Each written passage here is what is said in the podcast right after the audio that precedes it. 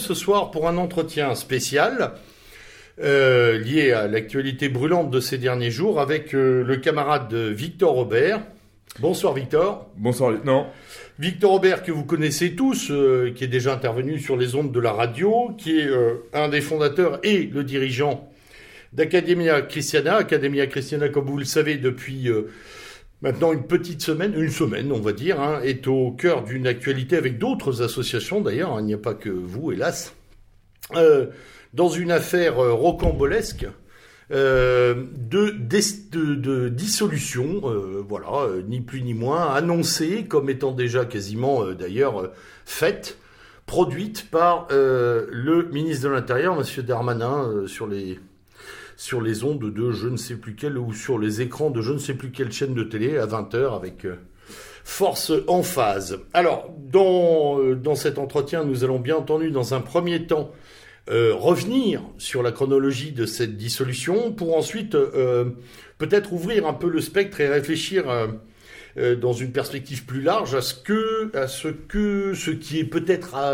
euh, souhaité par cette dissolution, ce qu'on souhaite, ce que le- le- le- les forces qui euh, s'y mettent souhaitent atteindre, euh, et comment d'ailleurs cette dissolution est reçue, parce que évidemment il y a un écho médiatique à et plus particulièrement à la dissolution de, à la tentative de dissolution d'Academia Christiana, un écho médiatique assez fort, une réaction assez unanime, un questionnement sur nos libertés fondamentales, comme si c'était euh, le geste de trop euh, du ministre de l'Intérieur. On va, on va en parler euh, bien entendu. Alors, mon cher Victor, dans un premier temps, revenons sur des éléments très factuels, sur une chronologie.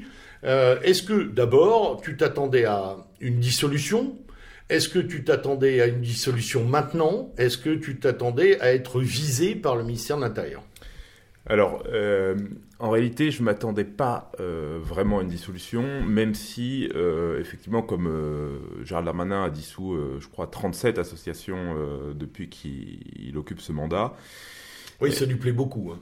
on se pose toujours la question. Mais on se dit effectivement, bah, à un moment donné, euh, une fois que toutes les associations euh, plus ou moins proches ou amies sont tombées, bah, on est la tête qui dépasse et on se dit ça va peut-être être à mon tour. Et en même temps, on dit, nous, on fait de la formation, euh, on n'est pas du tout sur un créneau euh, de militantisme, euh, on est une association qui organise des conférences, des fêtes traditionnelles.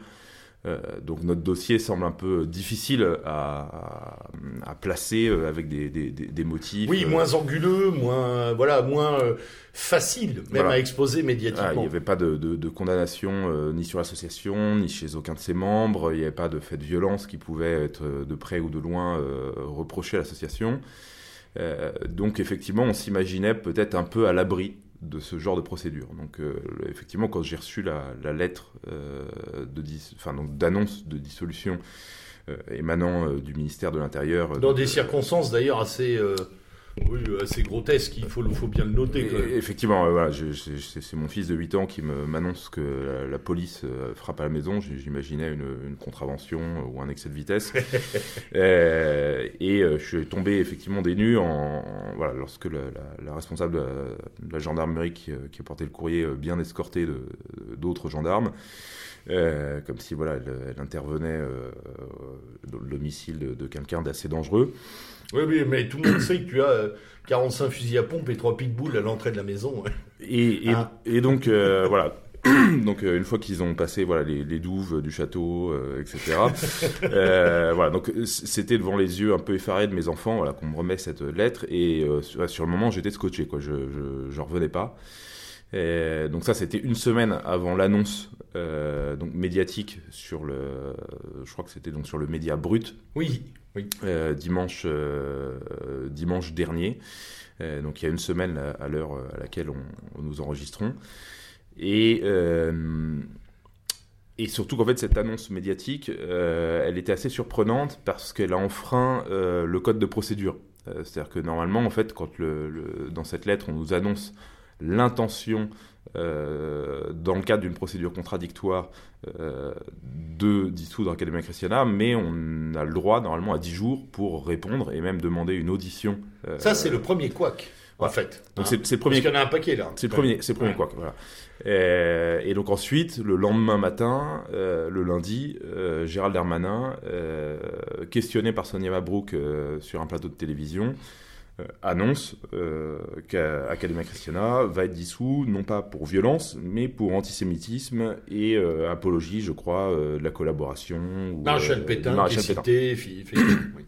Alors ça nous semble effectivement assez étrange parce que Deuxième euh, couac. Enfin, on, on voyait pas vraiment de, de, de près ou de loin euh, euh, ni des propos. Enfin, puis en plus, il faisait référence à la dernière université dont le thème était euh, La beauté sauvera-t-elle le monde? Donc, on voyait pas vraiment les, les, Oui, les liens et les rapports. Euh, et en fait, on s'est aperçu voilà, qu'il s'est complètement trompé de dossier. Euh, Et puis ensuite, il y a eu euh, le, soir suivant son échec à l'Assemblée nationale pour faire voter la loi sur l'immigration. Et donc, du coup, tout d'un coup, on est passé à une autre actualité où, tout d'un coup, notre, le, le cas d'Academia Christiana semble quand même très secondaire par rapport au, on va dire, au sujet sur lesquels le, ministre est censé intervenir. Donc, alors après, ce qui a été assez surprenant, effectivement, moi, j'aurais vraiment imaginé, comme c'était euh, la, la 37e euh, annonce de dissolution, que ça passerait comme une lettre à la poste, euh, que les gens, ça leur paraîtrait être comme une, une forme de routine. Oui, parce qu'il faut en plus souligner que vous n'êtes pas les seuls là dans cette charrette. Voilà. Il y a- il y a En fait, en fait, alors, on, on va se poser, je pense, la question d'analyser le, le- le pourquoi, enfin, le pourquoi dans l'intérêt, on va dire, de, du gouvernement. Mais ça fait suite, effectivement, euh, au meurtre donc, du jeune Thomas à Crépole, euh, à une manifestation euh, à Romans-sur-Isère, donc de, de jeunes patriotes qui sont allés donc, dans la, la- la cité où, normalement, donc, résidaient les, Les auteurs les auteurs, de ce crime. Et du coup, donc le ministre avait annoncé dans la foulée, euh, comme si c'était voilà donc euh, une menace exemplaire de l'ultra giga droite euh, qui, sème des, des troubles à l'ordre public, euh, qu'il allait dissoudre trois associations. Euh, L'une, donc un groupement de faits, donc la fameuse division Martel euh, qu'on connaissait tous parce qu'elle Oui. était extrêmement célèbre. Et, euh, Ouais, ouais, on en a croisé beaucoup d'ailleurs hein, ces dernières années. Voilà. Euh, On a croisé beaucoup de divisions, mais des martels, moins. Et ensuite, donc, il était question de deux associations dont le nom n'avait pas été communiqué. Et, et donc après, on a appris donc qu'il y avait le- la Citadelle, donc il a un bar identitaire à Lille, puis Academia Christiana. Euh, donc, c'est- c'est, on pourrait dire, voilà, est-ce que ces, dissolutions, euh, elles font référence un peu à une mesure, soit le, voilà, le ministre veut donner un peu un coup de menton et euh, montrer qu'il est ferme euh, euh, sur ce sujet-là euh, ou est-ce que ça remonte à d'autres choses? Moi, je, fais l'hypothèse aussi du depuis l'assassinat de Samuel Paty, euh, le, président Emmanuel Macron avait prononcé un discours sur les séparatismes, euh, auquel donc suite à suite auquel il y a eu une loi sur les séparatismes, et depuis il y a eu effectivement une certaine forme de durcissement. Alors à la fois à l'égard de certaines associations communautaires islamiques, mais aussi à chaque fois avec le, fameux en même temps macronien. Hein, quand on dissout une association euh, on dissout une association euh, de patriotes euh, ou d'identitaires, euh, etc., etc. Oui, on peut même d'ailleurs supposer que dans la, en fait, dans la même stratégie, cette loi que portait Darmanin comme étant d'ailleurs un, clou planté dans son échelle de, de, campagne électorale, parce que ça devait être quand même une espèce, à mon avis, dans la scénarisation de son entourage, c'était un premier pas vers une stature présidentielle. Euh, vous pouvez aussi faire partie du euh, en même temps, c'est-à-dire vous pouvez faire partie d'un. Oui, vous voyez, j'ai une loi un peu dure sur euh, les immigrés, les délinquants qu'on remet dehors, mais en même temps, euh, c'est pas parce que je durcis que je suis d'extrême droite, donc j'en profite aussi pour taper, pour taper un peu sur tout le monde. Et d'ailleurs, peut-être euh, c'est ça que on peut aussi aborder. C'est maintenant, c'est euh, le choix des associations. Je veux, je veux pas dire par là qu'il y a des plus coupables ou de moins coupables ou voilà, mais franchement, euh, Ju- Juste peut-être qu'on peut rappeler Oui, euh, la- la- tout simplement l'existence même euh, de ces lois sur les dissolutions d'associations. Oui. Alors, Oui, ça, c'est intéressant, effectivement, Si, si, si, je, si je ne m'abuse, hein, c'est mon avocat euh, qui, nous a, euh, qui nous a alerté là-dessus. C'est que l'origine des dissolutions d'associations font référence au 6 février 1934. Donc, euh, dans le cas de ligue... Il y a toujours cette histoire des ligues. voilà, de ligue de, de, ligue de, de, ligue de combat, de ligue de combat. qui manifeste pour le, le, grand soir, le coup d'État. Ça, c'est parce que vous faites de la boxe aux UDT. donc, c'est vraiment dans ce cadre-là, à l'origine, qu'on a commencé à dissoudre des associations. et normalement, il y a une, dans le droit, il y a une liberté d'association qui, qui fait partie vraiment des, des, des droits, enfin du droit constitutionnel. Euh, et pour dissoudre l'association, et d'ailleurs c'est ce que disait euh, le ministre lui-même euh, quand il était interrogé là-dessus juste avant d'annoncer la dissolution de l'Académie Christiana, il faut un dossier constitué avec des faits caractérisés, ce qui n'est absolument pas le cas d'Académie Christiana, et d'ailleurs qui n'était pas vraiment le cas de, beaucoup d'autres associations. parce que, non, non. on peut remonter loin, même jusqu'à l'Alvarium, hein, dont mm. on a pu lire l'acte d'accusation qui est une blague, là mm. aussi. Hein. Donc on, grossit des traits, on mélange, on se trompe d'ailleurs, hein, pour ce qui est de Darmanin quand même, on se trompe médiatiquement en plus. Hein. Euh, moi j'ai quand même euh, cette sensation d'une certaine forme soit d'amateurisme, soit de, de volonté finalement de... Euh, de taper à l'aveugle, quoi, de, de, détruire le tissu associatif euh, euh, dans nos milieux, peut-être pour y semer le chaos. Enfin bon, c'est une hypothèse qui est quand même à gratter euh, sur ce plan-là. plus généralement, on a vu que la réception de, de l'annonce de cette dissolution s'était faite avec des fautes sur le plan du droit, mais finalement une réception qui est médiatiquement lourde par rapport à d'habitude. Voilà, c'est pas une lettre à la poste là. Pour, pour ce qui est d'Académie Christiana, ce que je peux constater en tout cas en lisant les médias ces derniers jours, euh, c'est que vraiment il y a une charge. Il y a une charge de soutien. En tout cas, il y a un questionnement. Vous, vous dépassez le stade, euh, on va dire, de la périphérie médiatique. Euh, euh, j'ai vu chez Morandini, ailleurs, un peu partout, on se questionne quand même. Ça va bien plus loin que d'habitude. Exactement. Euh, et d'ailleurs, on a été très surpris justement par, euh, par l'ampleur médiatique que cette affaire a pris. par les soutiens aussi, parce que on s'attendait pas, par exemple, Éric Zemmour a, lui aussi s'est exprimé sur le sujet, certains députés du Rassemblement national, beaucoup d'éditorialistes ont commenté ça, et puis il y a eu alors effectivement, c'est plutôt des, personnes, euh, on pourrait dire de droite, euh, assez conservatrices, mais quand même un certain nombre de, réactions euh, montrant justement un peu l'absurdité de, cette dissolution. Et puis nous, on l'a vu en, interne sur, notre site internet et, à travers nos réseaux sociaux, une vague de soutien énorme euh, parce qu'on voilà, on a vraiment euh, eu, on a, lancé une pétition euh, que je vous invite d'ailleurs à signer, mais qui, commence à, connaître un grand succès. Enfin voilà, on, on s'imaginait pas que notre cas susciterait autant de réactions. Et je pense que c'est d'une certaine manière assez, assez juste et assez normal parce que en réalité, si on commence à dissoudre des associations qui ne font que organiser euh, des événements, euh, on pourrait dire culturels, euh, éducatifs, etc. Communautaires, de formation, etc. Oui, bien sûr. On, risque, bah, on ouvre la boîte de Pandore, il n'y a plus de limite à ça, quoi. donc on peut dire, bah, effectivement, les prochains, ça pourrait être l'Institut Iliade, ça pourrait être l'Institut de formation politique, ça pourrait être l'ICEP, pourquoi pas les mouvements scouts.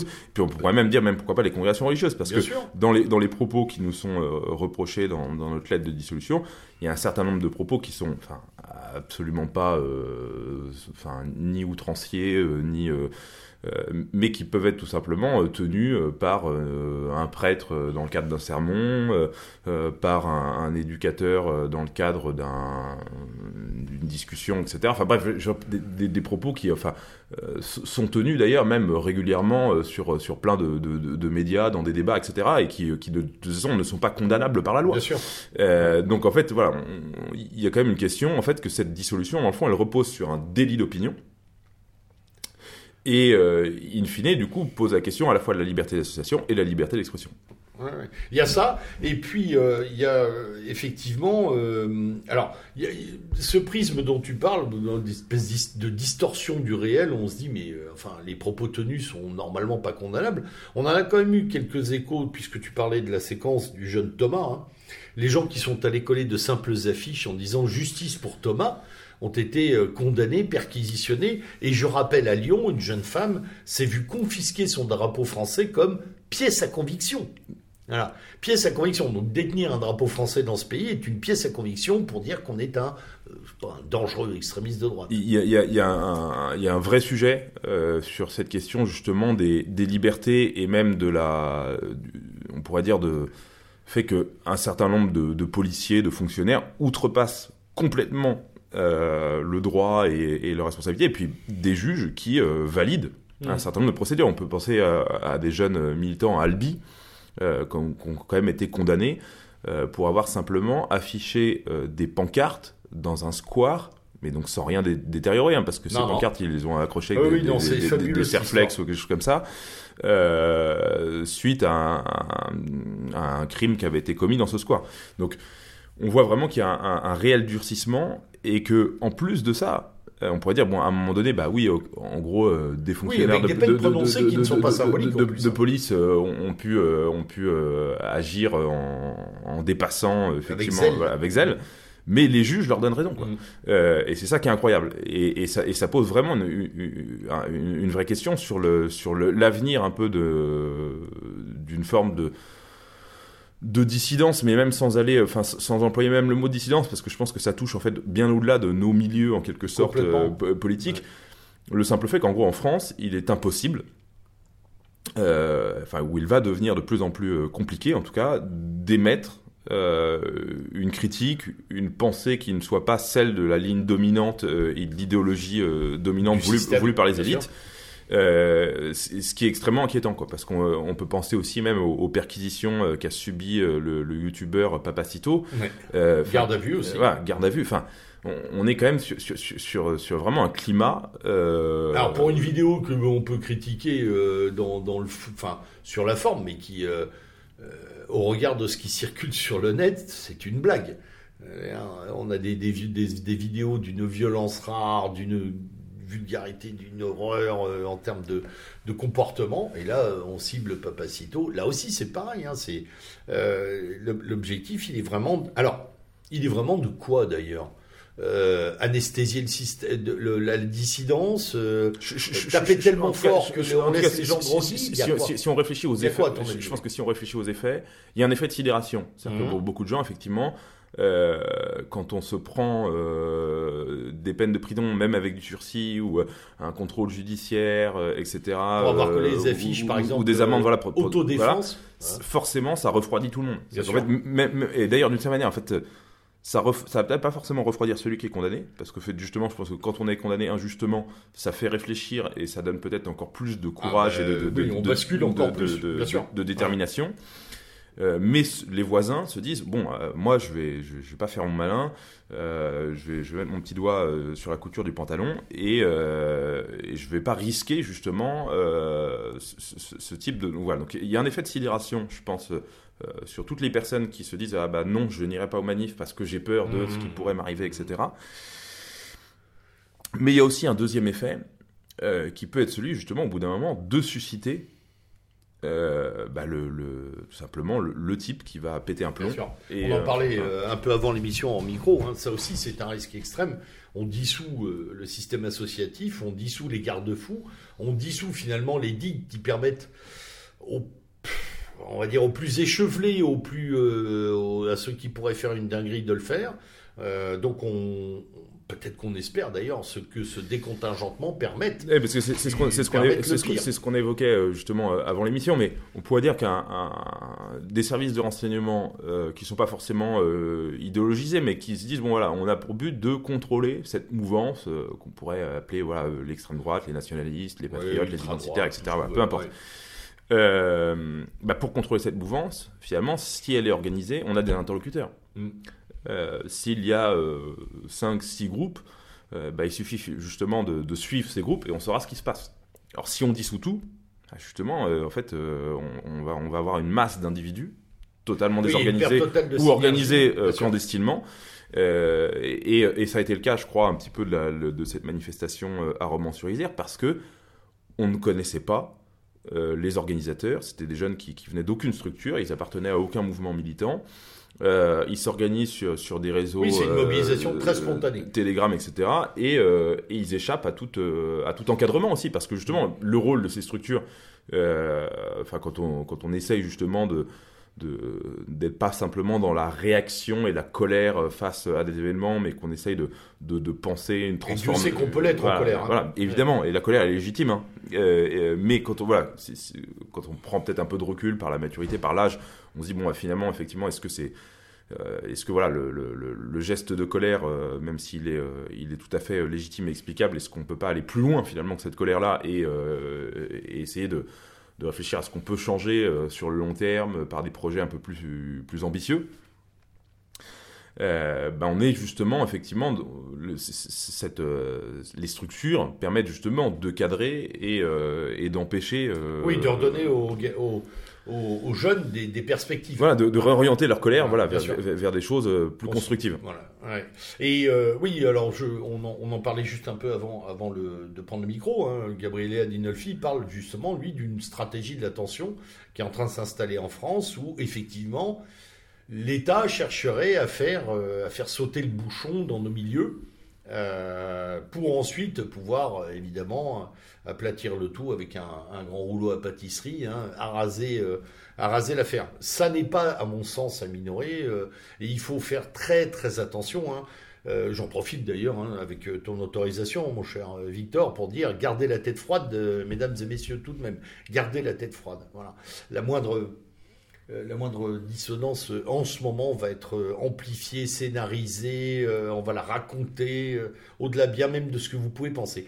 Alors tout à l'heure tu disais, en gros on, a pris un coup sur la tête, et puis et puis comme tu le disais un peu avant qu'on attaque cet entretien, on, on partait pour un baroud d'honneur. Voilà. Or là maintenant c'est plus tout à fait votre, votre état d'esprit. Il y a une combativité nouvelle là. Probablement d'ailleurs à cause de l'écho médiatique. Et puis, euh, et puis à cette interrogation au large, même en dehors de loin de nos milieux, de gens qui disent mince, là il y a un problème avec la liberté quand même. Donc euh, il y a peut-être, euh, vous commencez à incarner peut-être quelque chose d'un peu plus que la dissolution d'une association euh, catholique traditionnaliste d'extrême droite. Quoi. Moi j'ai eu effectivement des témoignages de, personnes que j'ai rencontrées ces derniers jours qui me disaient vraiment en fait c'est une affaire d'État. c'est une affaire d'État parce que justement là on, on, touche voilà, à une ligne rouge. alors qui avait déjà été franchi quand même, euh, faut, le rappeler, euh, dans le cadre de l'interdiction du colloque sur Dominique Vénère euh, précédemment. Sur, je crois, il y avait, il y avait un truc sur de, de Life aussi. Voilà, je crois qu'ils avaient quand même obtenu un référé liberté. Mais voilà, donc il y a quand même cette, cette ligne rouge et qui commence du coup voilà, à inquiéter au-delà des, des, gens qui peuvent approuver ou non l'objet d'Academia Christiana. Et, et, moi, je, je, je là-dessus, justement, j'essaie de de pas plaider pour ma chapelle, mais d'essayer de. Oui, c'est ça. C'est là où je voulais en de, voir, d'aller un peu au-delà et, euh, et de d'essayer de de trouver des soutiens, non pas pour soutenir ce qu'est Académie Christiana, mais pour soutenir justement cet enjeu euh, des libertés. Parce qu'effectivement, là, si ça, ça casse, euh, bah, en fait, ensuite, voilà, comme on l'a dit, hein, on, enfonce effectivement un clou, mais sans savoir où est-ce que jusqu'où il va rentrer, quoi. donc c'est assez inquiétant. Et effectivement, on peut espérer que euh, avec la mobilisation qui a, commencé, euh, eh bien peut-être ça fasse reculer euh, au niveau des conseillers du, ministre de l'Intérieur l'idée de, voilà, de mettre la loi, la déposer au Conseil d'État. donc on verra. Après, on peut aussi avoir l'hypothèse que au Conseil d'État, ça, ne, ça ne passera pas en tout cas, voilà, nous, on a décidé de mener la bataille juridique jusqu'au bout, en, prenant des, avocats euh, expérimentés euh, et euh, dont, voilà, qui ont l'habitude du contentieux au Conseil d'État. on a un dossier voilà, qui, est, quand même très, très fragile.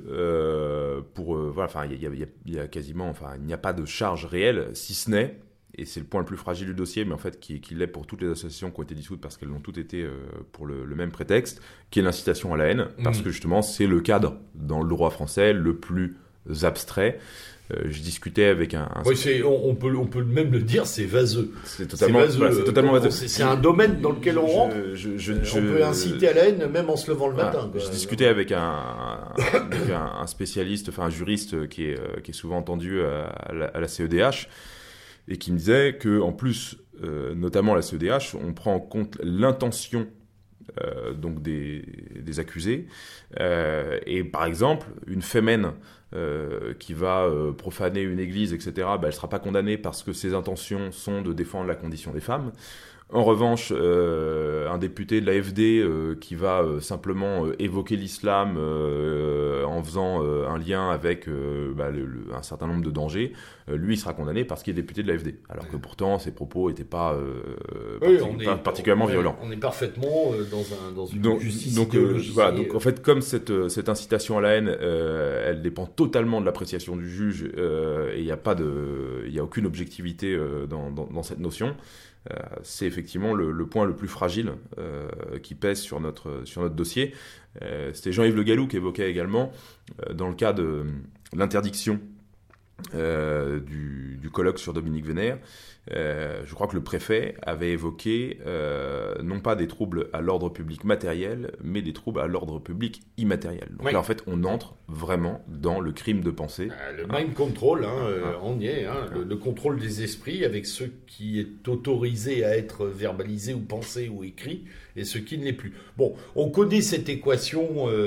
De la, du, du capitalo-libéralisme entre sécurité et liberté, évidemment, c'est le, le plot sécurité qui saute, euh, euh, liberté qui saute, pardon. Euh, pour autant, là, il y a un coup à jouer quand même. Il y a quelque chose à faire pour vous.